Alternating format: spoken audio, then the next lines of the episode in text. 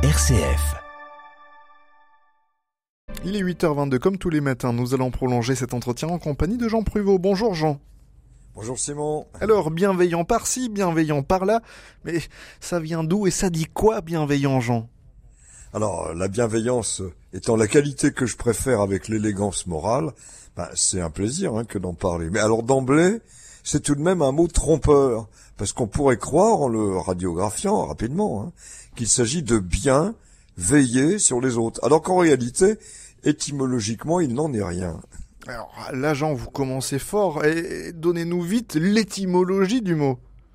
Alors ce mot, attesté en langue française en 1175, est en vérité calqué sur la formule latine bene volens, signifiant vouloir bien, précisément qui veut bien donc. C'est qu'en ancien français, veillant n'est en rien le participe présent du verbe veiller, mais celui de vouloir, veillant en fait, comme dans veuillez bien me passer le sucre.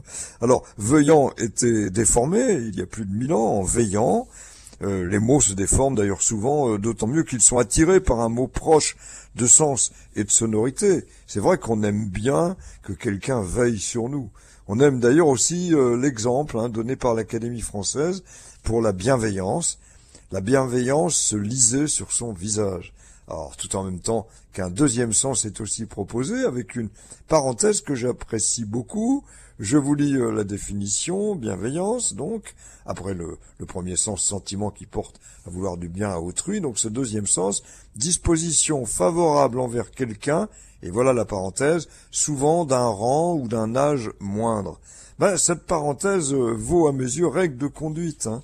Être enseignant euh, ou avoir des responsabilités, ben, n'a de signification que si effectivement on marque de la bienveillance à ceux qui apprennent ou qui nous aident. Un petit mot de respect ou de compréhension change tout souvent. Voilà qui nous pousse donc à partir à la cueillette de, de quelques jolies pensées sur le sujet. Ben, vous nous en livrez quelques-unes, Jean? Ben, bien volontiers, Simon. Par exemple, extrait euh, donc d'une lettre de Madame de Maintenon. Alors rappelons hein, qu'elle avait fondé euh, une école à Saint-Cyr pour accueillir les filles d'officiers morts au combat et dont la fortune avait été ruinée par la guerre. Bon, c'était donc une école d'emblée bienveillante. Alors elle déclarait ceci la vanité repousse la bienveillance, la modestie l'attire. l'attire. Alors assurément, hein, soyons euh, le plus modeste possible. Et puis citons Madame de Sévigné aussi déclarant la modeste et douce bienveillance est une vertu qui donne plus d'amis que la richesse et plus de crédit que le pouvoir. Alors là, vous voyez, Simon, avec ces petits cafés offerts, marque très appréciée de bienveillance, bah vous cimentez l'amitié hein, qui règne dans le studio, c'est certain. Douce amitié, en effet. Merci beaucoup, Jean Pruvot, d'avoir été avec nous, Jean.